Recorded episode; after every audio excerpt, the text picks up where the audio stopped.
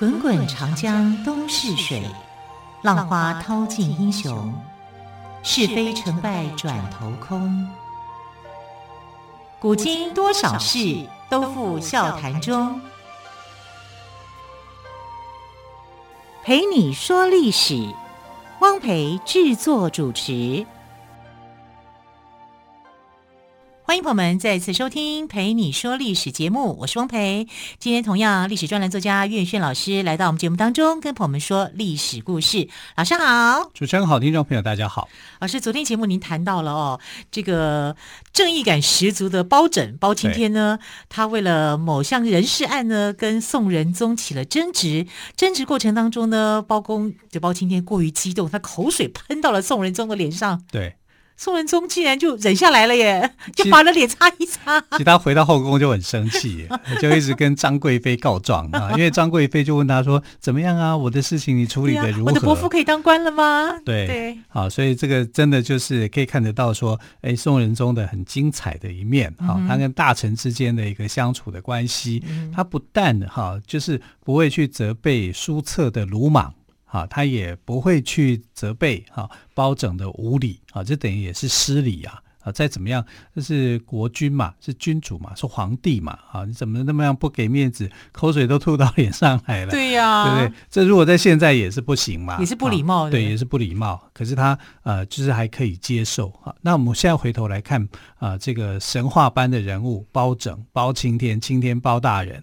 我们还是要解释一下啊、哦，包拯的黑脸哈是后人去预设的，不是真实的啊，所以他出生没有说就很黑啊，也没有一出生就有个月亮，不是的啊，一定要再讲再多讲几遍，让大家牢牢记住哈，因为这个就是被戏曲影响的啊。包拯他们家的那个图像留下来，就是一个一般人的长相，而且。脸部线条也没有那么严肃，但我相信他是严肃的啊。但是这个留下来的一个画像来讲啊，所以还有一点和蔼可亲的感觉啊。所以他不是那种呃我们所想象的哈、啊，就是铁面无私啊，你就要一定要用黑铁面无私辨忠奸。但他是真的是无私的哈、啊，所以他的呃做人正直严肃哈，这是没有问题的哈、啊。可是他没有黑脸。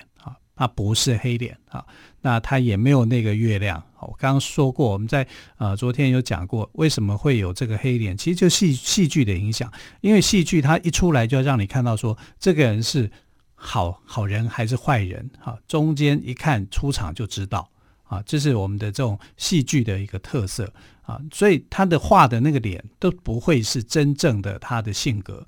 他只是告诉你说，这个人出来的他的性格是这样，可是不是说他就长这样啊？那我们通常来讲误会大了，就以为他长这样啊。所以现在流传下来的这个包青天的一个形象就被戏剧化了啊，就认为他是黑脸，他一定要有一个上弦月或者是下弦月，反正不管怎么样，脸上额头上面一定要点一个这样的东西。但其实不是啊，这不会是一个历史上真正的包青天。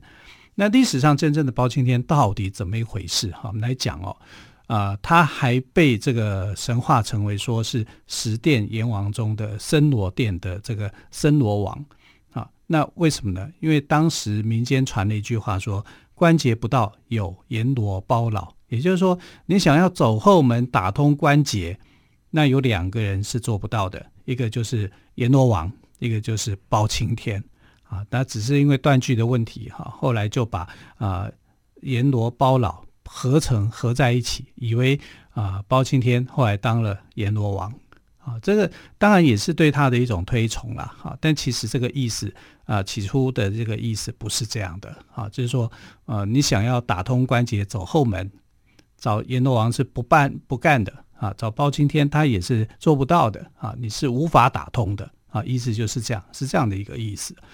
那把他们两个变成一个人啊，那你可以想象包青天多受民众的欢迎啊，因为啊，这个神的人物跟包青天竟然就是心意相通的啊，是这样子的一个解释啊。那实际上的包青天是怎么一回事的一个人呢？包拯啊，包包公姓包，名拯，拯救的拯啊，所以你看他的名字就其实是很有意涵的哈。然后字希人，希望的希，仁爱的人，哈，他是哎，西人就比较好听一点哈，还有点像女生的名字，对，这是他的一个字哈。以前有个艺人叫田西人，对对对，对，好，那他是安徽合肥人士。那民间传说包青天的这个事迹啊，其实多半都是编造出来的。像我们呃曾经讲过什么狸猫换太子啊，宋仁宗啊，宋仁宗是呃被被人家调换过来，哎，但其实历史上的事件也不是这样。对，啊，我们也曾经啊帮这个他的亲生母亲姓李哈，但是养他养大的是刘娥。对，刘娥刘皇后是一个非常能干的一个皇后哈，她是非常厉害的，并没有像戏剧所讲的。啊，这个戏剧上面来讲，就误会把她丑化了，哦，对，把她丑化。对，好。那包拯在二十八岁的时候就中进士，其实算起来算年轻的哈。但是呢，因为他父母亲年纪比较大了哈，他就不愿意立刻当官，而是要选择去孝顺父母，陪在父母身边。哈，那所以他没有这种小说里面就讲说，包拯啊，自幼丧母，由长嫂抚养啊，这个完全是错的啊。他不是啊，这小说里面所形容的包拯跟历史上的包拯不一样。那哪一个才对？当然是历史上的对啊！哈，因为他考上进士以后，他觉得他父母亲年纪大，他要去孝顺他，所以他就推迟了他当官的时间。这一推迟就推了十几年。好，二十八岁到他三十几岁，他才开始去当县令的，就是为了侍奉父母。对对对，所以包拯的这个谥号啊，就是说他的。过世以后啊，他得到的一个封号叫做孝肃，包孝肃啊，孝就是指他孝顺，嗯哼，啊，就是说他的这个行为上面是很孝顺的。他对素是严肃的肃，严肃的素，因为他这个人严肃。对，所以听众朋友千万不要误会，是吃的酵素，不一样的，包起来的，太幽默了。因为我们广播的问题就是看不到字，你知道吗？对，对，对，没错，所以我们一定要讲清楚。所以有时候有谐音的问题，对，有谐音的问题。包酵素，包教授，当时就有益生菌的观念了。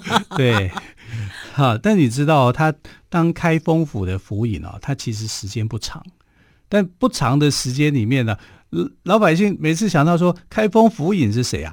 大部分人都回答包拯啊，对吧？其他人当过也不记得了，还有这个人吗？那他做了什么事情让民众对他的印象会这么好？还有就是为什么有这么多的一些奇奇怪怪事件会穿凿附会用包拯来当主角呢？这可能就是说过去古代的这个社会哦，老百姓的民怨深啊，民怨无处发泄，他就必须要找一个清官来当做是一个代表。啊，能够为他们伸张正义，哦、出一口气。对对，这个出一口气的对象就在包拯身上，因为他不畏强权啊，他连皇帝他口水都敢喷了，你说他有什么事情不能 做？胆子好大、啊，对啊，而且他真的就是胆大，而且你说他啊、呃、不会判案吗？其实他会。啊，所以从这个呃，昨天我们谈到这个牛舌案里面，就可以推知说，包拯这个人是富有逻辑思考能力的，他是有一个推理能力的哈、虽然他的写下的一个故事多半都是编造的啊，都是假的啊，可是大家民众因为呃太喜欢包青天了啊，就这一口气出在这里，他可以日审阴夜审阳啊，呃日审阳夜审阴啊，就给他赋予这样子。一天二十四小时完全不休息的这样的一个形象就出来了啊！他太喜欢这个包拯这个角色了。嗯。可是我们来看到，就是说，那我打个岔啊，于老师，嗯、那这个包公案啊，有一个陈世美跟秦香莲的故事，那这个也是虚构的吗？还是这这就真实了？虚构的，也是虚构的。所以你知道陈世美很可怜，对啊，他是变成负心汉的一个代名词。对，对，但这个故事啊，一直流传到现在，对，也是虚构的。哦，好，我要帮听众问这个问题。对对对啊，所以这个啊、呃，我们讲就是有时候哈，就是真作假来假，假作真亦假来假亦真。对呀、啊，就是。很多事情就真真假假穿穿透在一起。哎，如果今天跟你讲说包青天不是黑脸啊，可是大部分人都会说你乱讲。我看到包青天就是黑脸的啊，戏剧都这样演。可是没人告诉你说戏剧演的是错的啊，戏剧演的他其实是别有用心的，他的想法不是这样的。啊，可能我的这种说法，我说那个呃脸谱化的一个人物，其实是他的一个性格，是一个写意的一种表示的方法，不是写实的啊，不是真正他的一个长相啊，但很多人可能会讲，你小孩子你懂什么？哈，可能就会这样子。因为我以前就曾经碰过这个有人对我的一个说法的质疑啊，但这个实际上是可以佐证的，因为包拯他们家的画像所留下来的祖先的画像就是这样啊。那你看过这个东西以后，连他的祖先，连他的子孙都说，我们家的的先人，我们的祖先啊，不是长那样，他不没有黑脸啊。那你要应该相信谁了？当然是相信他们的一个说法了嘛，对不对？啊，那你知道我刚刚讲就是说，开封府尹他干的时间不长，可是大家永远记得他当过开封府尹，好像一辈子在当开封府尹一样，就像柯南啊。一年级而已，他破了多少案子？对 对，而且二十年来还是一年级，对，就是大家印象就会在那个点里面非常非常的深刻。是，你知道那个开封府尹啊，后来他们其实有呃做一个碑，那碑上面就讲说历来以来啊，谁当过开封府尹啊，然后就留一个名字，留一个碑。啊，那上面就有很多的名字，很多人名字曾经当过的名字。那很多人都很好奇，就说那包拯当过啊，我们去找看看有没有。就你相信，你知道发生什么事吗？那个碑上面找不到包拯啊？为什么？啊、为什么？呃，没有没有记录吗？有啊，有记录啊，包拯的名字在上面，可是找不到哈、啊，因为包拯的名字被磨掉了。因为大家去看的时候，看那个碑的时候。历年来啊，几百年下来都去摸摸那个碑，结果竟然就把那个名字最熟悉，对，呃，每个人都去摸一下，摸一下。就觉得说啊，包拯因为给我神日，啊、神力这样，对，就去摸摸他一下以后，哎，摸久了把它摸平了，这也太神奇了，真的真的是，这代表他备受人民的爱戴跟敬仰哦。是好，更多关于包拯的故事，我们先休息一下，之后呢，再请于老师来告诉我们喽。Okay.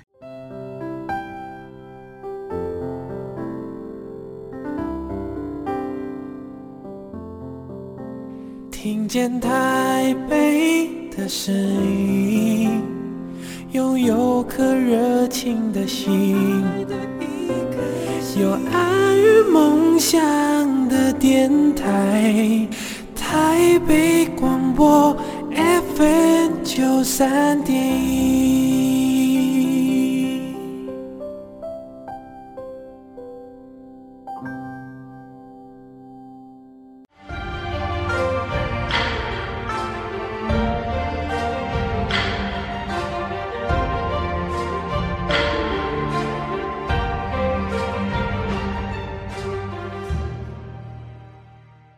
这里是台北广播电台，我是汪培。好，我们今天特别来宾岳轩老师刚刚谈到了包拯呢，因为呃获得了当地的民众的肯定哦，所以他的碑上的字都被磨掉了，都被磨平了，嗯、所以人家找不到。对，不只是当地，还有后世，后世很多人哦，所以这样子经年累月的，结果那个开封府尹的名字里面竟然就找不到包拯的名字，这是很奇怪的事情。那后来没有人再帮他刻上去吗？哎，不好，不好刻了，嗯哼，啊，因为他的。名字其实蛮蛮中间的啊，然后中间，然后就你发现是一个凹洞，是，所以摸摸出一个凹洞，凹洞哇，然后隐隐隐约约看得到“包拯”两个字。可以猜得出来哈，因为大家都去摸，认为说包拯可以呃带给大家平安幸福啊，类似像这样的一个想法了。那这个来讲就是破坏古迹嘛啊。可是你可以想象，就那个时候的老百姓对包拯这个人，你看旁边的人，他根本不想摸，我就想摸摸包拯啊，就是有这样的一个行为啊。哈。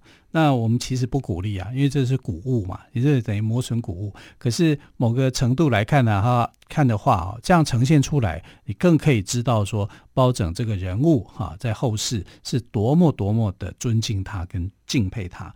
那他在二十八岁中进士以后，并没有马上就去当官，因为他说我的父母亲年纪大了，我要抚养我的父母亲。等到父母亲过世了以后啊。啊，他还要再守孝三年啊，所以他整个等于是守孝期满，他才去当官。对，哦，等于其实他已经很孝顺。呃，考中进士十几年，他都没有去当官啊，所以包拯在当官的时候，年纪也已经比一般人都来得大，因为他啊、呃、非常非常的孝顺啊，这是他的一个特质。那他呃整个当官场的一个经历大概二十多年啊。他从这个天长县的县令开始做起，做到最后最高的一个职位是呃枢密副使，这个枢密副使，如果换算我们今天的职位来看，就是行政院的副院长。啊，所以算起来也是蛮大的哈。那还有当过礼部尚书，礼部尚书就是我们的考试院啊，类似像这样的一个东西哈。那他的这个为官清廉公正哈，始终如一，可以看得到他的人格啊是非常非常的伟大的。那他这个人啊不贪污。哦，不贪，而且他痛恨人家贪污。我们来看哦，就是他曾经在广东肇庆这个地方当官。广东肇庆在那个时代称为叫做呃端州，端正的端。那端州呢有出产一种砚叫端砚，端砚写毛笔的砚台吗？啊，文房四宝嘛，笔墨纸砚，墨就是磨在上面的那一根。好，叫做墨，然后你要你要用墨去在砚台上面去磨，磨才会呃，然后加水，你才产生那个墨汁。啊，那个呃端砚呢，就是非常非常好的这个砚台，它多珍贵呢？它被当做贡品，所以每年哦，这个肇庆这边的官员哦，就每年要进贡大概十个砚台给皇帝，啊，皇帝会拿来去赏赐给其他大臣嘛，他就当做砚台。啊，拿送这个砚台给这个皇帝跟官员，它是贡品。可是这个贡品里面呢、哦，这个官员为了想要说去呃，好像打通关节一样，他都会叫这些工人啊，制砚的工人多做几个啊，呃，上面要上缴十个就可以，你可能要做到两二二三十个，甚至更多。哎，这个很麻烦的一件事情，因为你要去采矿。采矿，然后再去制作，啊，所以那是纯手工的，没有机械的，所以做起来是非常非常的辛苦的一个。在宋朝那个年代，对。对，然后其实你你如果贡品你多做一件的话，违法的，那是违法。好，可是官员就是这样子啊，哎呀，端砚是非常好的东西。啊，所以我如果多做一个，我去送给别人拍马屁，嗯哼，啊，所以这些官员就喜欢拍马屁，好，日后好相见，对呀、啊，对啊，我这上面要上缴十个，我多做二三十个，我可以送给好多人，哈，那以后的关系会很好。你看，这是一个关端砚，你不要讲谁会知道，对不对？好，就这样子做，但是制砚的这些工人就非常的痛苦，哈，因为。这个手工工熬夜加班，对，这个工序很长哈，你要去采矿石，然后采矿石，然后你要再去制作，要去敲打，要去磨，要干嘛的哈？所以这个是很麻烦的一件事。所以等到这个包拯来这里呃当官以后，他就说十个就是十个，规定就是十个，不准多做，他也不要多做。那以前的长官都是要多做啊，因为他要去做人情。可是包拯说：“这个人情我不要，我不要送给别人，照规定来啊，这样你们就可以呃不要那么辛苦。要不要上缴？要啊，可是只要十个就好啊。啊，所以这个端州的百姓都觉得他是一个很好的官员啊，不会去索取贿赂，连端砚他都不要。嗯哼，啊，就是而且也不会去压榨劳工，对他不会去压榨，这叫依法行政嘛，嗯、对不对？他就不会去有这个问题。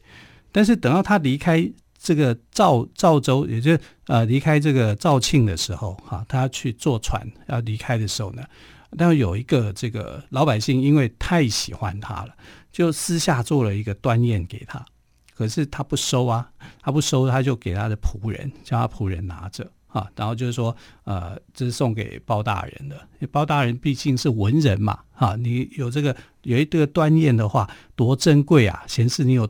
多多多好，而且是那个民众自己做给他的。对呀、啊，民众自发给他一个端砚，意义就不一样了。对，嗯、好，结果没想到说他在坐船的时候就遇到风浪，遇到风浪他就觉得说，我又没有做什么亏心事，为什么会有这些大风大浪阻挡我前进？难道我收了不该收的东西吗？啊，这呃，他就这样子想。他这样子想以后呢，他就说。我没有收别人不该，我我有该拿不该拿的东西嘛？他就下令哈去清查，就就找到那个端砚，他就气了，把端砚丢到湖中间，把它丢掉。我性格也有够刚烈的，就丢掉以后，哎，奇怪了，风平浪静，又风平浪静了，那也太神奇了吧！所以很多的这个，我们看到一些呃宫庙哈，在画一些民间故事的时候，传说故事的时候，就把啊、呃、包拯这个执砚入江啊，就是说我。收到的这个砚台，我不要，我把它丢到江里面。大概就是指他的这样的一个故事。这故事是不是真实发生过？不晓得。但是他的确是对这个端州肇庆的老百姓哈有很大的一个帮助哈。他依法行政啊，他该要做的他会做，不该拿的他不会拿。不会拿。对啊，哈，所以他也没有去拿这笔拿这个端砚，就算是老百姓送他，他也不要。他就是这样的一个人，哈，清清白白的来，啊，他也不要带着任何一丝被人家去说，啊，你怎么可以徇私啊？这样，哎，你如果收了这个砚台，人家就会说，那你在这个端州当官，有没有自己私下收受端砚呐？对不对？这样就不好听了嘛。啊，就算是人家送给你的，他也不想要，也不敢要。啊，所以他的态度是这样，啊，这就更让老百姓就更钦佩他，更喜欢他。因为他的刚正啊，就是从头到尾就是这样，到死都这样，一路走来始终如一，始终如一啊，所以后来才会有包孝肃这样的一个谥号啊。因为呃，刚正的人就比较严肃一点，嗯、虽然我们从他的画像来看哦，他带一点没没有真的那么严肃啊，可是呃，整个老百姓对他的评价，甚至是皇帝对他的评价哈，都是这样，就觉得他是一个严肃的人，然后他对他的这个。儿子们哈，子孙们同样的也是这样的要求，就是呃，你一定要做到这几点，你不不能够贪污，你要公正，你要怎么样哈？所以他曾经有一个戒子墙，这上面就做了一些他的家训，说如果你做不到我这些家训的话，你就不配当我包家的子孙。所以你知道，在安徽合肥这一带哦，说你谈到说你姓包，哎呀，这个不得了，在那里是大姓。啊，而且是受人尊敬的姓，他们就觉得自己是很不一样的，嗯，与有荣焉这样。对，然后他们就觉得我我们家的祖训就是要公正，嗯、就算不是我家，我只要是姓包，哦、我就要这样啊，这个样子。好，所以你看他人格非常的伟大的，所以可以说包拯包青天是一个以身作则的父母官哦，很清廉的父母官。